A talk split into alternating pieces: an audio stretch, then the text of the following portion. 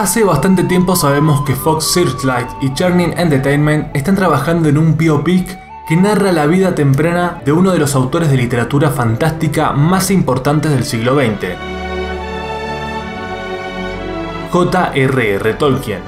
De su pluma han salido novelas como El Hobbit y más tarde El Señor de los Anillos. Ahora sabemos que la fecha de estreno para Estados Unidos será el 10 de mayo y para Argentina el 16. El biopic de Tolkien se centrará en su vida más temprana, cuando estudiaba en el Pembroke College. Ahí narrará cómo Tolkien, interpretado por Nicholas Hoult, encontró la inspiración gracias a sus amigos, un grupo de marginados de la época. También contará con Lily Collins como Edith Bratt, el gran amor de la vida de Tolkien y su futura esposa, alguien que inspiró varios de los personajes de las historias del autor, como por ejemplo Arwen. La etapa de Tolkien en el Pembroke College de Cambridge y su traumático paso por la Gran Guerra así como por la Segunda Guerra Mundial influyeron profundamente su trabajo. Trabajo que acabó influyendo a su vez en varias generaciones de lectores, escritores y artistas.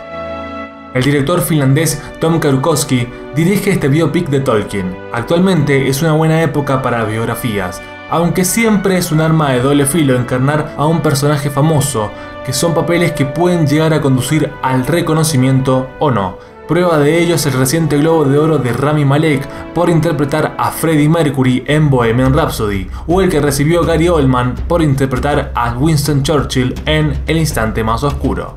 Tolkien ya cuenta con dos trailers y se prepara para su estreno en mayo, J.R.R. Tolkien siempre ha sido, o al menos desde que tengo memoria, un autor popular y fascinante, y sus obras han sido adaptadas en dos trilogías de gran éxito, El Señor de los Anillos y El Hobbit, aunque esta última no tuvo la repercusión de la primera saga. Sin embargo, las tres películas del Hobbit sumaron 2.932 millones de dólares en taquilla, y por si fuera poco, hay que sumar el gran interés por la serie que está preparando Amazon sobre El Señor de los Anillos, que es claramente una favorita a tomar el relevo de Juego de Tronos. Dejemos esto de lado y adentrémonos un poco en la historia de este gran escritor británico. Conozcamos a J.R.R. Tolkien.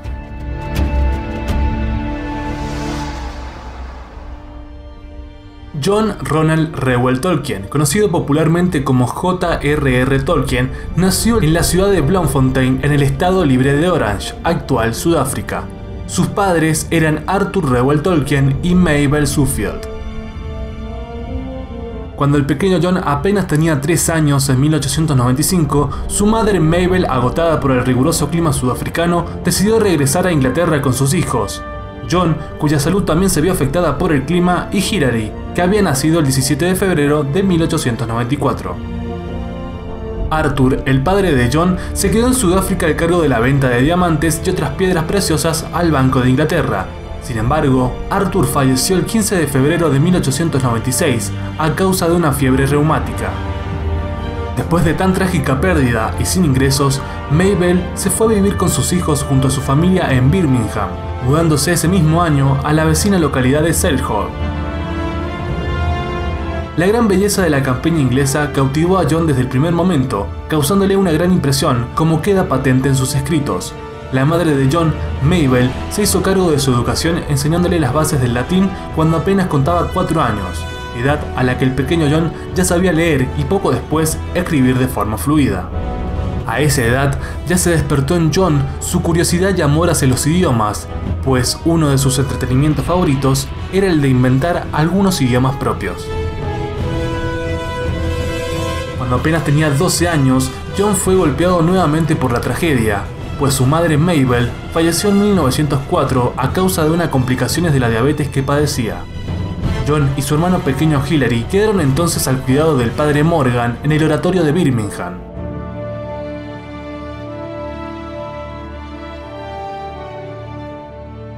John tenía 16 años cuando en 1908 conoció lo que se convertiría en el amor de su vida, Edith Mary Bratt. Sin embargo, su relación no era bien vista por el padre Morgan, ya que pensaba que la chica distraía a John de los estudios. Después de varias advertencias y de un par de intentos de separar a los jóvenes, finalmente el padre Morgan acabó prohibiendo a John que mantuviera contacto alguno con Edith hasta que cumpliera los 21 años.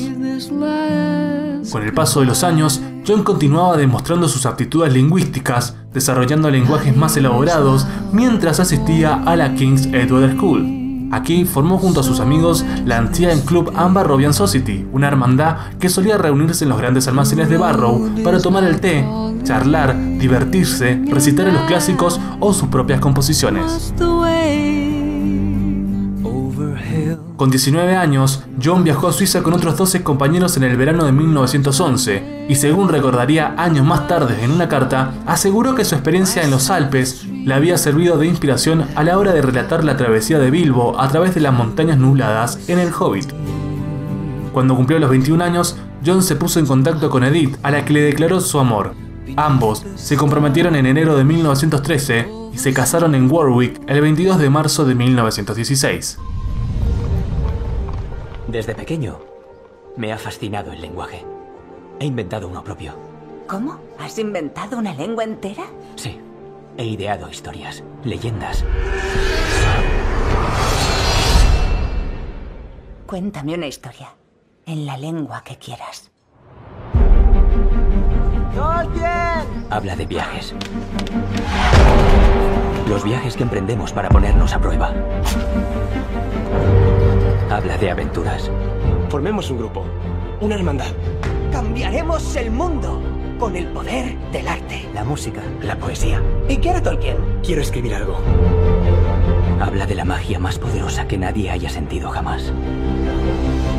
Habla de lo que significa amar y ser amado.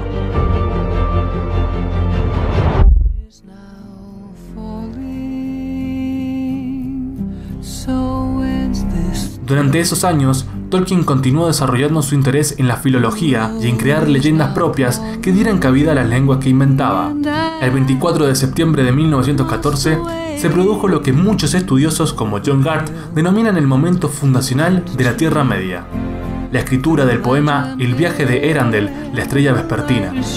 Es un poema que supuso el génesis de su legendarium y que Christopher Tolkien publicó en el libro de los cuentos perdidos 2, segundo volumen de la colección, La historia de la Tierra Media. Sin embargo, la apacible vida de John, al igual que la de todos los europeos, se vio bruscamente interrumpida con el estallido en 1914 de la Primera Guerra Mundial. ¡Guerra! ¡Inglaterra está en guerra! En 1915, John se graduó en Oxford con una mención de honor en literatura y lengua inglesa y poco después de su graduación se alistó en el ejército sirviendo como oficial de comunicaciones en el 11 Regimiento de los Fusileros de Lancashire, batallón con el que combatió en la cruenta batalla del Somme. En esa batalla, John vio morir a muchos de sus amigos. Con más de 95.000 muertos y unos 323.000 heridos, es la batalla más sangrienta del ejército británico y solo en el primer día murieron algo más de 19.000 soldados y otros 38.000 fueron heridos. Uno de los soldados que falleció en aquella sangrienta jornada fue un gran amigo de Tolkien, miembro de su hermandad. El 27 de octubre, John cayó enfermo víctima de la llamada fiebre de las trincheras y el 8 de noviembre fue trasladado a Inglaterra. Durante su convalencia empezó a dar forma a todo el conjunto de historias y leyendas de los días antiguos de la Tierra Media, un conjunto al que llamó el Libro de los Cuentos Perdidos. Como la mayoría de sus amigos murieron durante la Gran Guerra, para Tolkien el escribir se convirtió, en parte, en una forma de honrar su memoria. En 1920, tras haber trabajado en la redacción del Oxford English Dictionary, John entró como profesor no titular de lengua inglesa en la Universidad de Leeds. Sin embargo, casi toda su vida académica la pasó en Oxford. Fue un profesor de anglosajón y de lengua y literatura inglesa en el Merton College. Tolkien, a su vez, dedicaba su tiempo libre a su familia y a su obra literaria, en la que había comenzado a trabajar al regreso del frente de batalla. Continuó así trabajando en ese conjunto de historias y leyendas que acabarían convirtiéndose, muchos años después, en El Silmarillion, una de sus grandes obras. Inventó así una mitología propia en compensación por la que no poseía Inglaterra, pues John siempre se había lamentado de que su país no poseyera una mitología tan rica como la de los países mediterráneos, especialmente la griega, se interesó también especialmente por la mitología nórdica y realizó importantes traducciones y estudios de obras medievales, como el poema épico anglosajón de Beowulf o el conjunto de historias épicas nórdicas que conforman la leyenda de Sigurd y Gudrun. Ya en Oxford, en 1926, conoció a C.S. Lewis, otro profesor de la universidad que, al igual que Tolkien, estaba fascinado con la literatura fantástica y la creación de historias propias. En cuanto al modo en que maneja el ritmo del lenguaje, he de decirle al señor Tolkien que nunca había visto nada igual. Ambos formaron los Inklings, un club literario del que también formaron parte otros académicos y escritores de Oxford, como Charles Williams y Owen Barfield solían reunirse en pubs como The Eagle and Shield y durante sus encuentros leían sus escritos y se criticaban entre ellos. John y Edith tuvieron cuatro hijos. El sacerdote John Francis Rewell, que nació el 17 de noviembre de 1917 y falleció el 22 de enero del 2003. También Michael Hilary Rewell, que nació en octubre de 1920 y falleció en 1984. Christopher Tolkien, que nació el 21 de noviembre de 1924, y Priscilla Annel Rewell, que nació en 1929. Fue precisamente para sus hijos por lo que Tolkien escribió un cuento infantil titulado El Hobbit, cuyas primeras líneas fueron redactadas por Tolkien mientras corregía unos exámenes. John dudaba que sus historias le pudieran interesar al público, aunque finalmente fue persuadido por su gran amigo C.S. Lewis para que publicara El Hobbit. El cuento fue publicado en 1937 por la editorial George Allen and Unwin. Y su gran éxito cogió por sorpresa a Tolkien. Casi de inmediato, su editor le pidió que escribiera una secuela, pues el público demandaba más historias sobre los hobbits. Y fue así como Tolkien comenzó a escribir lo que sería su obra maestra y cumbre de la literatura fantástica del siglo XX, El Señor de los Anillos. Tardó 12 años en escribir tan magna obra y debido a su volumen fue publicada en tres entregas. La Comunidad del Anillo, Las Dos Torres, ambas publicadas en 1954, y El Retorno del Rey, que vio luz un año después, en 1955. Si el éxito del Hobbit sorprendió a Tolkien, el monumental éxito y la repercusión mundial causada por El Señor de los Anillos lo asombró y maravilló. Mientras trabajaba en la redacción del Señor de los Anillos, Tolkien publicó varias obras. El cuento corto Hoja de Nigel, publicado en 1939 en el periódico Dublin Review, y la novela Egidio, el granjero de Ham, publicada por la editorial George Allen and Unwin en 1949.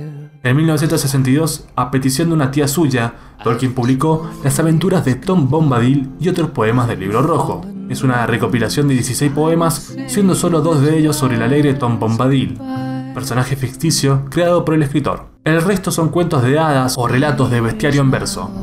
Antes de su muerte, Tolkien publicó dos obras más, Árbol y Hoja y el poema de Mitopeya, un recopilatorio de varios cuentos publicados en 1964, y El herrero de Wotton Mayor, cuento publicado en 1967. John se jubiló en 1959, dejando sus clases en Oxford, y en 1968 él y Edith se mudaron a la localidad de Bournemouth. Tras la muerte de Edith el 29 de noviembre de 1971, John hizo escribir sobre su lápida el nombre de Lúthien.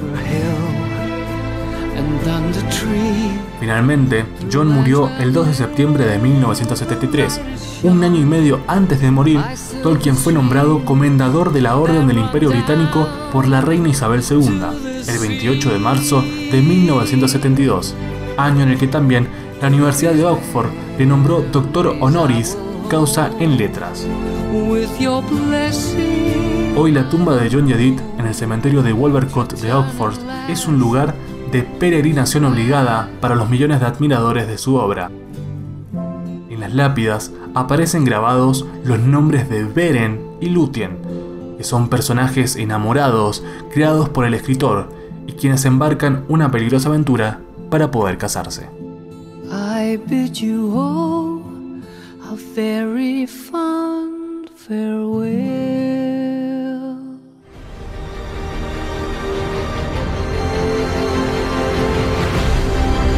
Algo más que una simple amistad.